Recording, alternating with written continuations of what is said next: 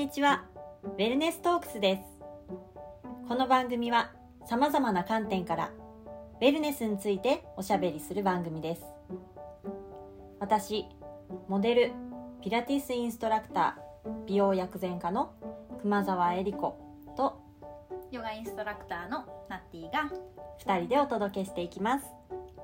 イエーイ。イエーイ。パチパチパチ。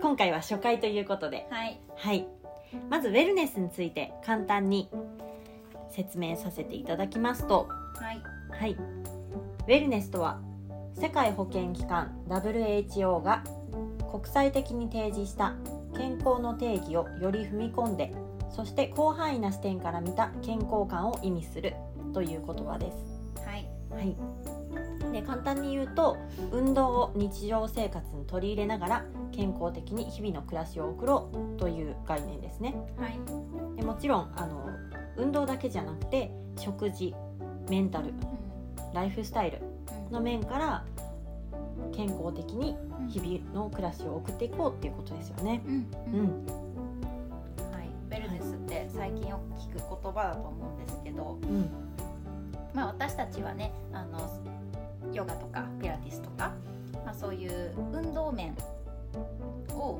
メインにあの活動してたりするんですけど、まあ、この番組ではそれプラスアルファそうやってねあのくまちゃんはそうやって薬膳のお勉強もされてたりするので食事の面とかあとはなんかゲストとか呼んでねうん、いろんな話がウェルネスに関してのいろんな話ができればいいなと思ってます。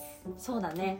なんかあの睡眠もさ、うんウェルネスにとってはさ、健康的な生活っていう意味ではすごく大事じゃない？はい。だから睡眠のことを聞けたりとか、あとはうーんと社会生活を送っていく上で、まあ仕事って必須だと思うんだけど、まあ、ビジネス的観点からうん。ウェルネスについて考えてる人とかもいろいろゲストに呼んでお話を聞いていきたいなってねうん今後思っています。うん。はい、で今回初回なので簡単に自己紹介をしていきます。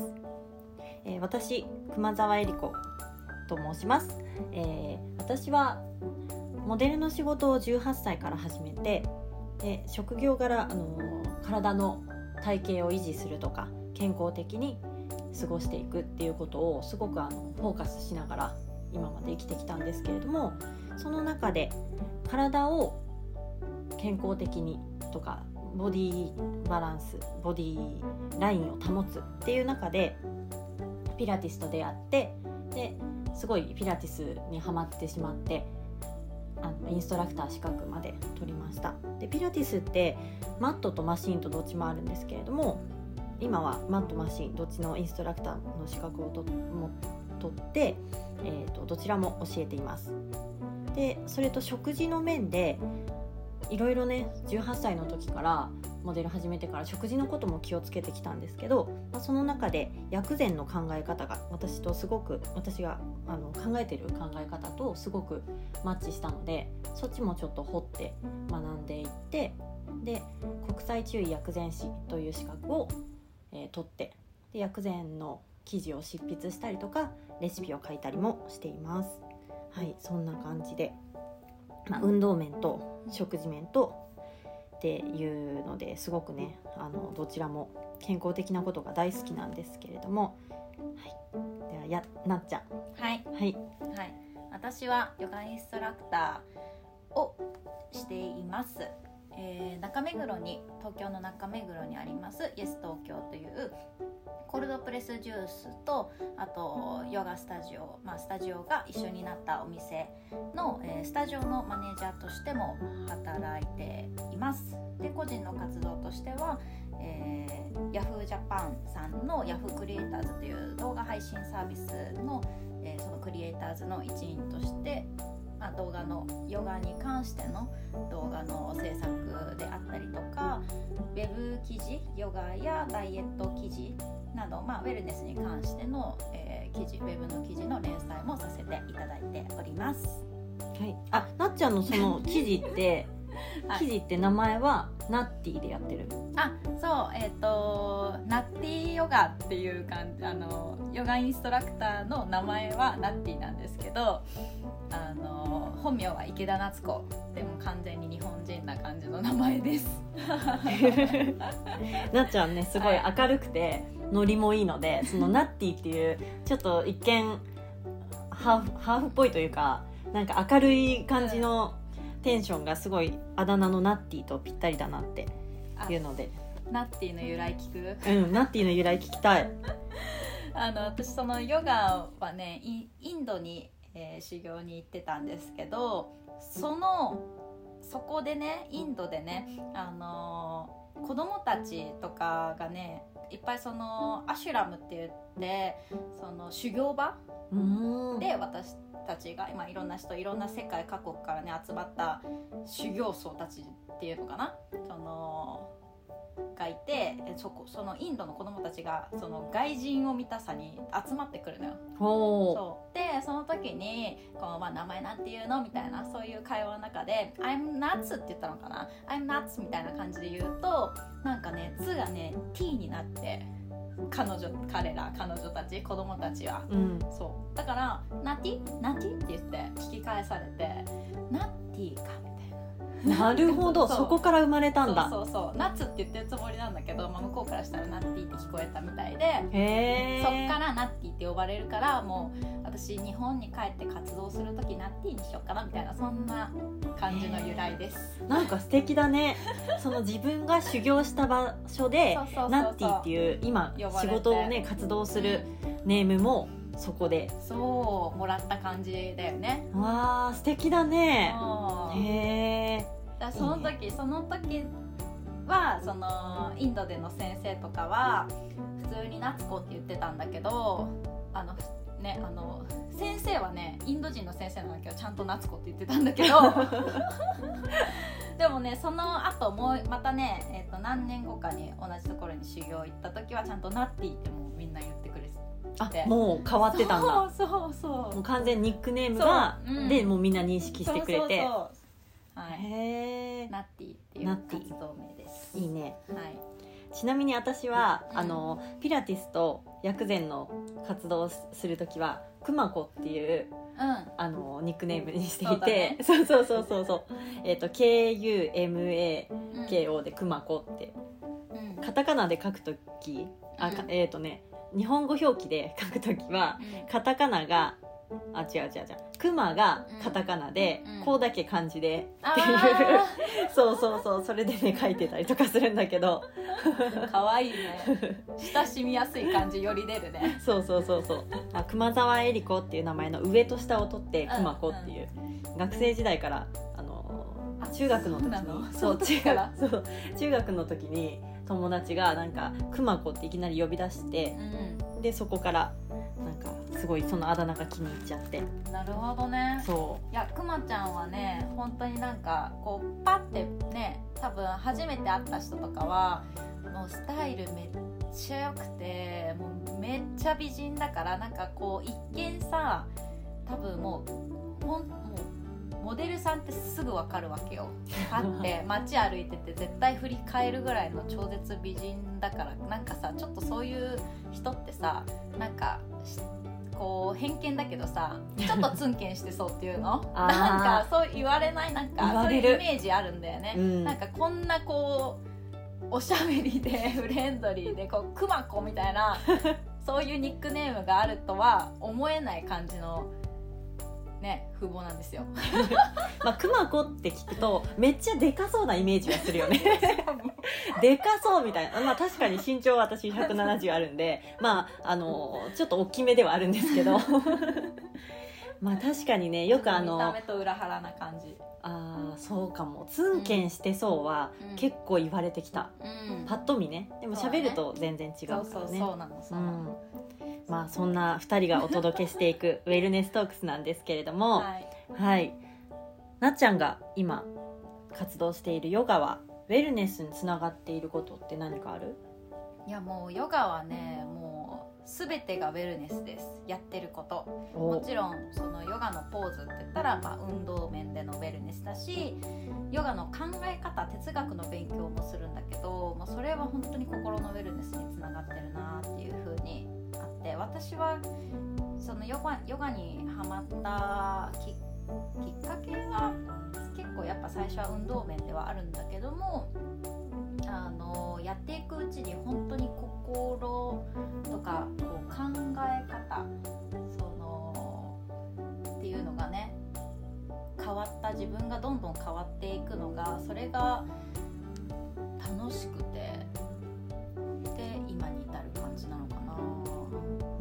ヨガはねもうか全てがウェルネスにつながってる感じはあるね。もともとヨガって精神的な方から入って成り立ったものなの？そうだね。なんかねヨガは本当にねいろんなことが言われてるから完全にこれこれから始まってこうですっていうのは言えないんだよね。なんかねその王族たちに見せるなんかすごいバレリーナポのみたいなさすごい体が柔らかい、曲芸みたいな、うん。そういう面もあるしあ歴史的なそうそうそうそうそういうのからこう生まれた、まあ、流派であったりのもあるんだけど、ね、あのちょっと宗宗教？そちらの方のこう宗教からこうちょっと派生したっていうのかな。あとね結構仏教とかもね考え方つながってたりするしなんかヨガって本当に一言で「これです」っていうのはね言えないんだよね。そっか歴史が長いから長長すぎてどこからがじゃあ最初ですっていうのもね完全には言えじかな。そっか。その長い歴史の中で王族たちに見見せるものとしての時もあれば、うん。っていうので宗教の方に行ったりとかメンタルの方に行ったり、うん。いろんななんか経歴を得て今の日本に伝わるヨガがあるっていう、そうだね。なるほどね、うん、私なっちゃんのヨガを受けたことがあるんだけどすごくあのメンタルにこうぐーっと入っていける部分もあったり、まあ、もちろんそれだけじゃなくてヨガの動きとしての部分もしっかりあるんだけどなんか今まで私は数回いろんなところのヨガを受けた中でなっちゃんのヨガはすごくね自分とレッスンを受けながら自分と向き合える時間をすごく感じられたヨガだなっていうのでめっちゃ好きなんですけど。ありがと でも面白いよね。すごいあのさなっちゃんのヨガを受けた時にオウムだっけ？う。うん。唱えるじゃん。うん。あの呪文呪文じゃないけど呪文？って言ったらちょっと聞こえが悪いか。ななんだろう？なんか読み上げるのがあるじゃん。マントラ。マントラか。そう。を最初にまあ本当にねなんかインドで学んできたことをそのままやってるかな。うーん。へえインドで学んできたヨガがそのまま受けられるそう。いいね。ね。うんそうそのまま教えて師匠に教えてもらったものを伝えてる感じではありますね。うん。だからなんかそのうん。オウムが逆にこうね初めて聞く人は「え？みたいな。うん。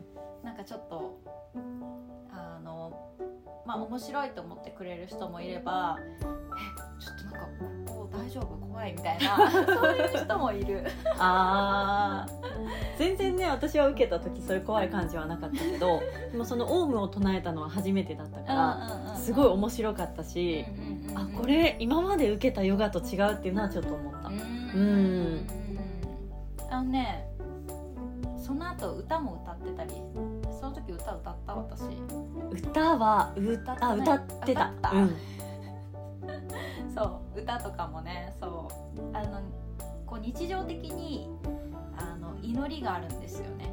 へえ食事をする時も、まあ、ありがとうの気持ちを込めて。うんなんかそのまあ今あるものは全て当たり前じゃないんだよっていう感じの考え方っていうのかな。だからいろんなものに関して感謝の気持ちを込めてそういうとか、まあ、これからもこう何？健康でありますようにいいものが食べれますようにとかなんかねそういう本当に祈りがねすぐそばにあるっていうのかな向こうの人。まあ私たちってそうそんなことないじゃない。なんか結構無宗教の人多いしその神にすがるとかなんかねこう信じるものっていうのはそんなに強くない人がやっぱり現代多いんだけど、ね、やっぱりちょっと一歩海外行ったりするとまあねいろんな宗教があって結構こう価値観っていうの全然違うじゃん。うんそうだね。そういう中でうん。本当にこうインドの方っていうのはすぐそばにそうやって神様のそのガネーシャとかね。ああそうだよね。神様いっぱいいるしね。多神教だよね。うん。すごいいっぱい神様いるよね。いっぱいいるの。そうで祈りがすぐそばにあるから全てのものに対して祈るの車を買って新しく乗る時とかああそうなんだ。家を買う時とかうもん、なんかその祈りのこう歌があったりへー。マントラがあったりとか。そうあそれぞれにその祈りの呪文呪文呪マントラ。マントラそういろいろあがるのよ。へえ面白いねからそのヨガのクラスを受ける前もそうだし哲学のお勉強をする、えー、と座学を勉強する前にもそれ専用のそういう歌があマントラったりそうするの。え面白いね。うん。最初にそれがあってから授業を受けて最後にまたあの終わりのマンへトラ があってっていう感じ、えそうなんだ。うん、ちゃ面白いね。そうそうそう。えそれってちなみにヒンドゥー教？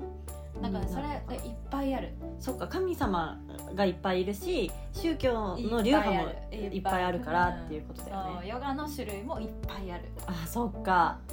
なんかインドってさすごいインドの話になっちゃったけど。でインドってさボリウッドがすごいじゃない？映画制作？あインドの映画制作、ね。そう、うん。ハリウッドよりもいっぱい作られてるってあそうなんだ。うん。言われるほど映画がたくさん作られてて、でその中ですっごい好きな映画があって、まあ、これ結構有名だから皆さんも見たことあるかもしれないんですけど「えー、ときっとうまくいく」うんうんっていう映画があってうでそれの主演の方と監督さんが一緒にあのまたその「きっとうまくいく」ってすごい大ヒットしたんですよ。ん。でその後にまた作った主演の俳優さんとうん。監督さんが一緒に作った映画があってでそれが PK っていう映画なんだけど全然知らない。でどっちもちょっとコメディなのね。でその PK の方はあのインドの中での宗教をメインテーマにしててうん。そう。でそれをすごい面白おかしくコメディにしてるんだけど見てみたい。うん、めっちゃ面白くてなんかギャグみたいな。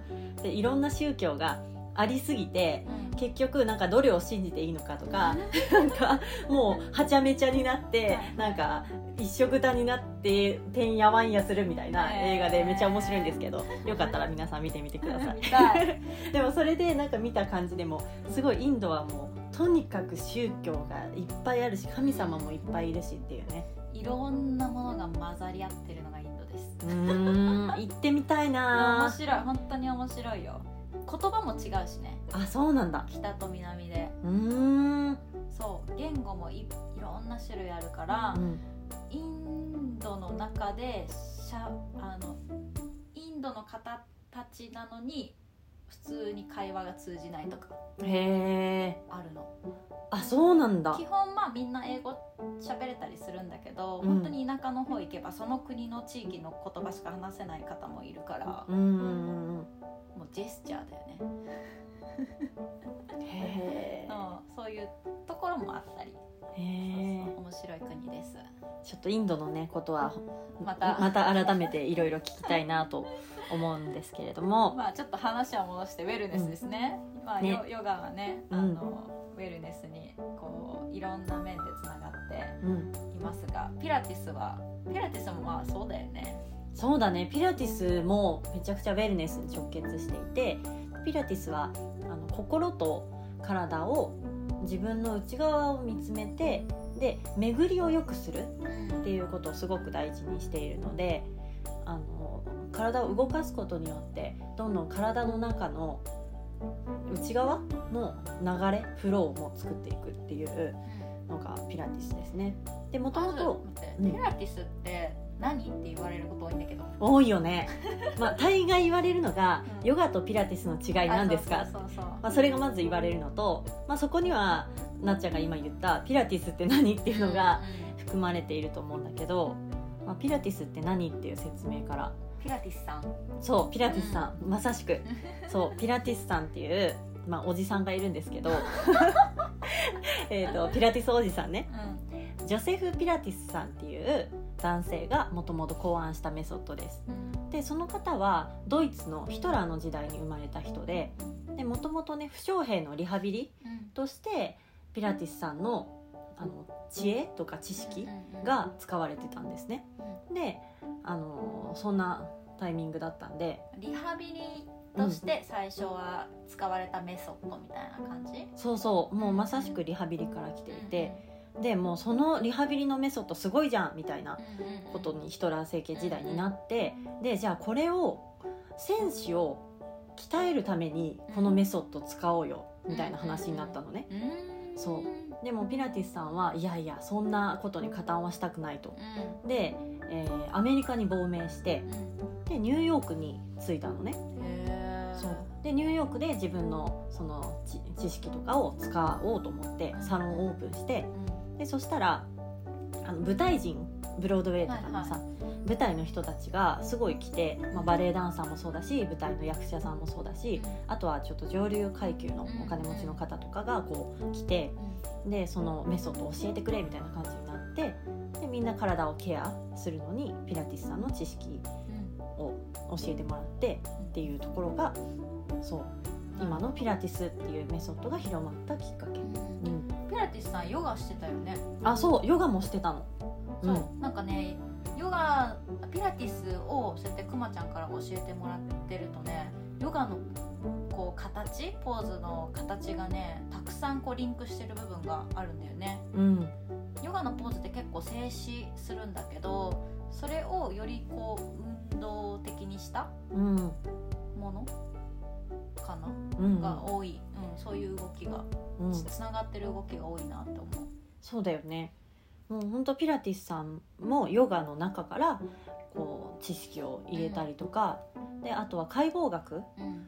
をすごく研究してうんでそこからうムーブメントを生み出していったりとか体に対してダイレクトに効くことをどんどん考えていったので、まあ、すごいヨガの要素がねうん。めちゃくちゃあったりもするし、まあ、はたまたちょっと、まあ、根本的な考え方が結構解剖学の部分が大きいから、ヨガよりかはうあのメンタルにアプローチするっていうよりかは解剖学的な体をより良くしていく、っていうそうだねうん、方にフォーカスしているかな。うん、であとマシンがあるんだよねピラティスは。そうもともとリハビリから始まったっていうのがあってでリハビリのベッドあの負傷兵がねベッドに寝てるところにバネとかをいろいろくっつけてで足を動かしてみたりとか。でそういうとこからピラティスのマシーンができてで今はマシーンを使ったピラティスとあとマシーンがなくてもマットの上でもできるようにっていうのでマットピラティスが出てきたっていう。うん。そうそうそんな感じで、まあ、だからまさしく心も体も健康的にしていくためにっていう風に考案されたからウェルネスにすごいつながってるよね。そうだね。うん。リンクしてるね。ヨガもピラティスもどちらも。うんそうそう。あとなんか私は薬膳をやっているいるんだけど薬膳も薬膳って中国のうん。中国3000年の歴史からずっと昔の人が臨床に臨床を重ねてできてきたものなんだけどが中医学？で中医学の食事の面としてあるのが薬膳、うん。中学の一つってこと？うん、医学的観点から食事でサポートできることは何だろうかっていうので生まれたのが薬膳、えっと、中医学っていう大きい木があるのをイメージしてもらったら分かりやすいかと思うんだけどその中医学っていう木の中から枝葉がいろいろ分かれてます、で枝一本の枝として食事の面で薬膳。例えば、えー、と施術の面だと気功とかああとは針はいうんうんうんうん。とか水ナ水な。とかうんとあとはなんだろう生態的なこともそうだしでそういう施術の面でもいろいろ枝葉が分かれててであと薬の面でいうと漢方。あ。みたいな感じでそう全部その中医学っていう大きい木の中に含まれている、なるほどね。うんうん、っていうイメージだよね。そうだね。ね。いろんななんかちょっと見たことないようなね、うん、なんか赤いものとかね実とか枝みたいなのとかが入ってるね。そう。だそう。そういうイメージがあるかと思うんだけど、まあ、でも実際のところ全然その見たことない実とか枝みたいなのを入れなくても スーパーで手に入るもので全然気軽に薬膳ってできてで薬膳の概念を理解してその上でその身近に手に入る食材で作ったものだと薬膳になるんだよね。うん、まあだからまさしく薬膳もあの健康になるためにそうだね。そう作られたものだからもうウェルネスにつながっている。ううん。ん、そうそうそうそんな感じなんですが、はい、私たち自身がね結構あのウェルネスなライフスタイルを送ってるかななんてね、うん。自分たちそうだね。で思ってるんだけど。まあとにかく健康的なことが根本的に好きだかねら、そうそうそう。そ全然なんか頑張って健康的にしようとか、う、うんなんか我慢してるとか全くなくって、自然とそういうのが好きだからそっちの方向に行っているっていう感じなんだけど、うん。そうだね。うん、ね。えまあそんな感じでこのチャンネルはお届けしていきます。はい。はい、今日はこんな感じ、うん。今日は自己紹介？そうだね。軽い自己紹介をしました。ではまた次回のエピソードはうん。何について話しましょう、ね何について話しましょうね。でもヨガとピラティスの違いってもうちょっと聞きたいのかな？まあそうだね。でも、まあ、さっきねあの説明した通りまあ結構ねしあのむ向かうゴールっていうのはうん。ねあの心も体もこう健康な状態うんっていうのは同じだよね。うん。一緒なんだけどそうそうねなんか特にフォーカスしてる部分がちょっと違ってくるよっていうのが大まかな説明なのかな、うん。まあ、そういううん話もしつつ。うん。じゃあ具体的にヨガとピラティスって何が違って何が共通点があるよっていうのをまた次回うん。お届けしていきましょうかね。はい。はい。はい。では今日はこの辺で。今日はこの辺で。はい。ありがとうございました。ありがとうございました。イエーイ